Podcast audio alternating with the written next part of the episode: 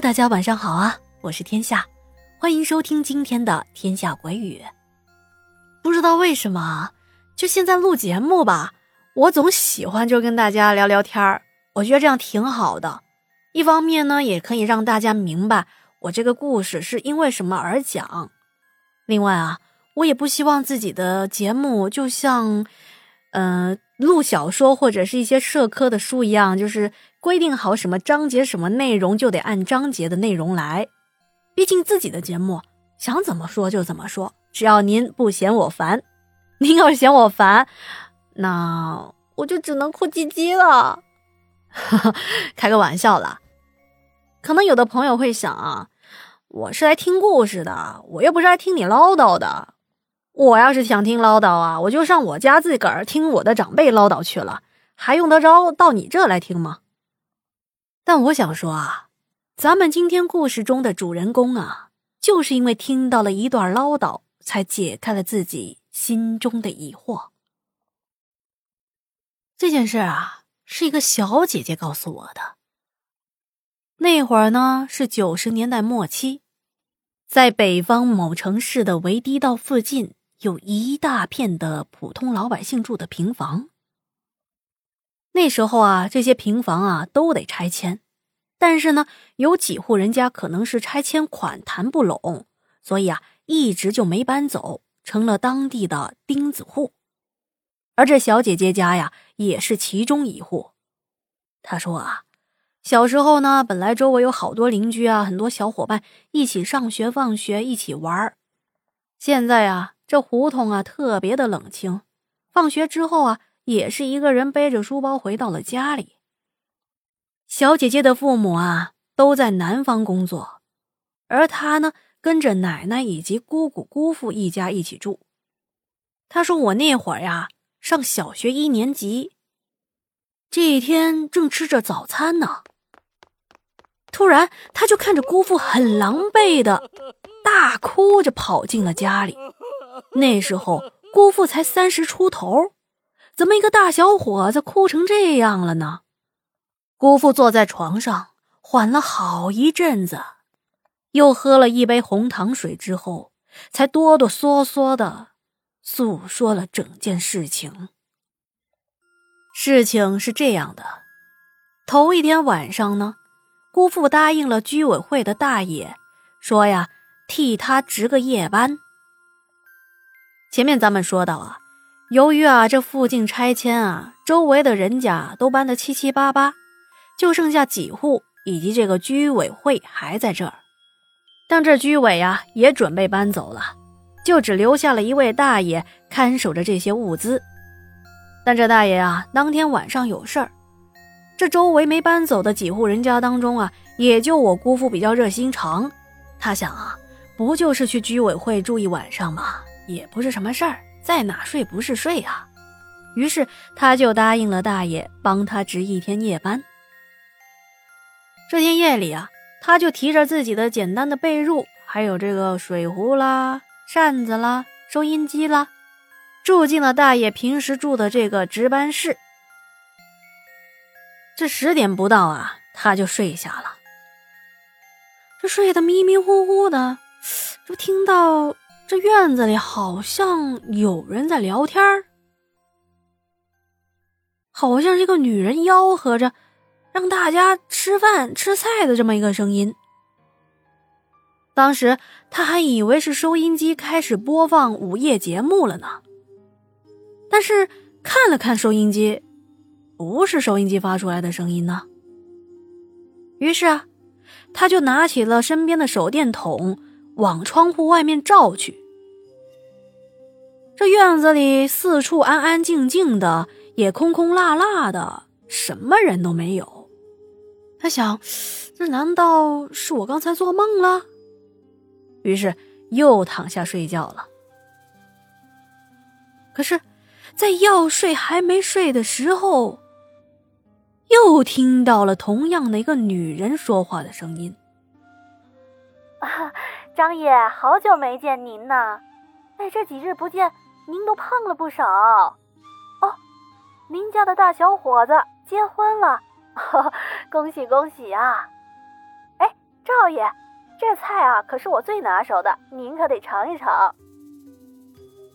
咦，这怎么还会有女人的声音呢？当时我姑父就犯嘀咕了，这是什么情况呀？这一次啊，他没有拿手电筒照，而是呢撩开了窗户边的窗帘儿，透过一个缝隙往外看。我的天哪！刚才还空落落的院子里，现在居然摆了一桌子的菜，并且呀，这桌子前呢围着几个看起来有一些模糊的人影。这些人影啊，越看越清楚。原来啊，这一桌啊坐着五个人，都穿着民国时代的衣服。其中啊。正在招呼大家吃菜的这个女子啊，穿着一件蓝色的旗袍，头上还盘着发髻，看上去二十多岁，画着很精致的妆容，这身材也是婀娜多姿，特别的漂亮。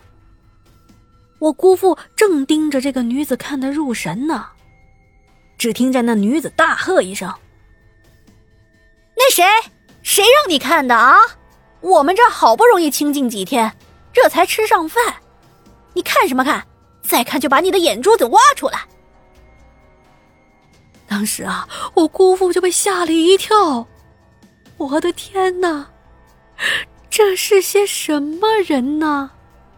他怎么知道我在看呢？他立马就跑回被窝里面，把自己捂得严严实实、纹丝不漏的。这会儿在被窝里已经是抖如筛糠了，他想离开这个地方，但是也不敢跑出去啊，就只能躲在被窝里盘着腿儿，一动也不敢动啊。也不知道过了多久，只听到外面的声音是越来越小，逐渐的就安静了下来，也没有任何的交谈声了。我姑父啊，才敢从被子里弄出一条缝隙往外看。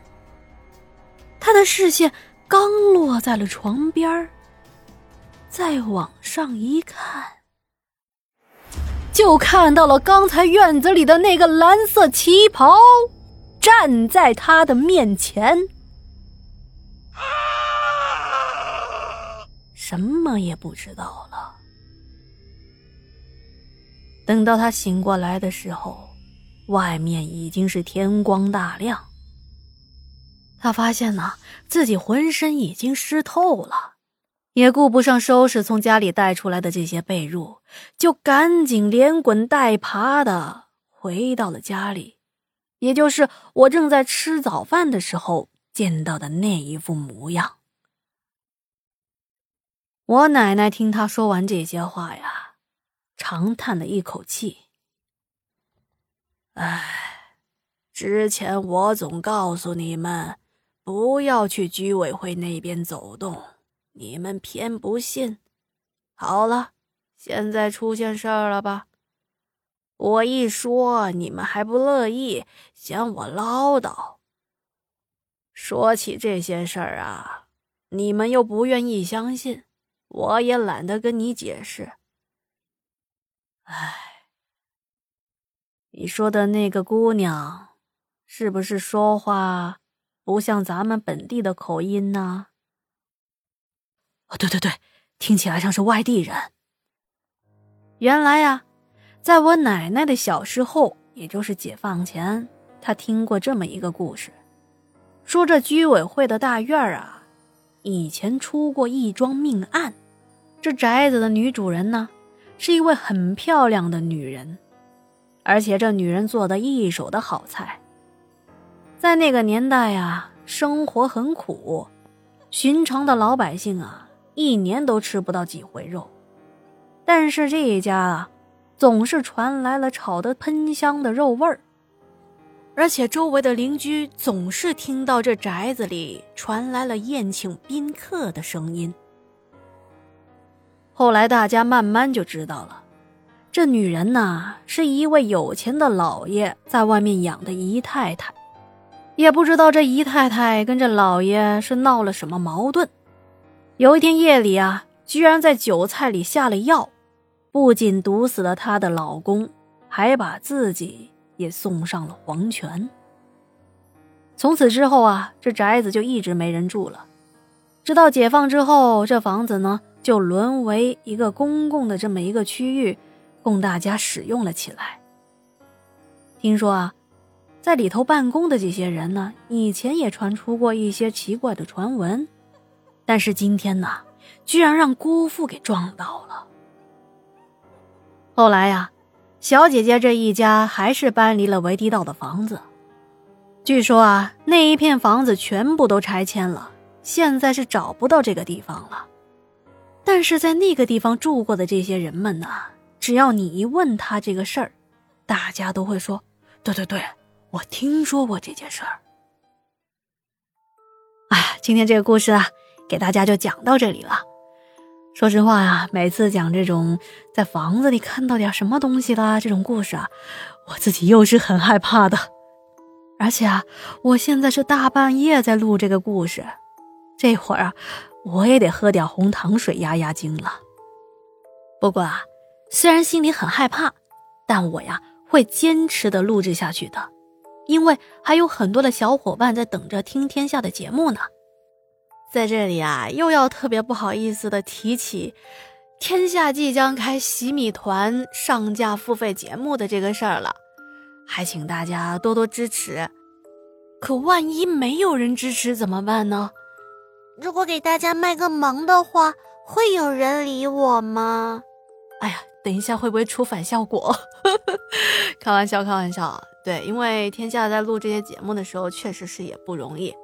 每次拿到故事素材的时候啊，我都是在想如何把这个故事的当时的那个画面更为贴近的还原到大家的面前，还有关于内容的编排，如何让大家听起来会觉得更加的过瘾和精彩，这都是我平时都在想的这些问题。所以啊。在这里就请各位大哥哥、大姐姐、小哥哥、小姐姐，有钱捧个钱场，有人捧个人场。喜欢天下的话呢，就请多多的支持我。在这里啊，谢过大家啦。同时呢，如果您有好的故事或者经历，愿意分享给天下的话呢，可以点开我的主页头像，上面有我的个人微信号。想入小耳朵群的朋友呢，同样也是加我微信，我拉您入群。好啦，那我们下期再见啦，晚安。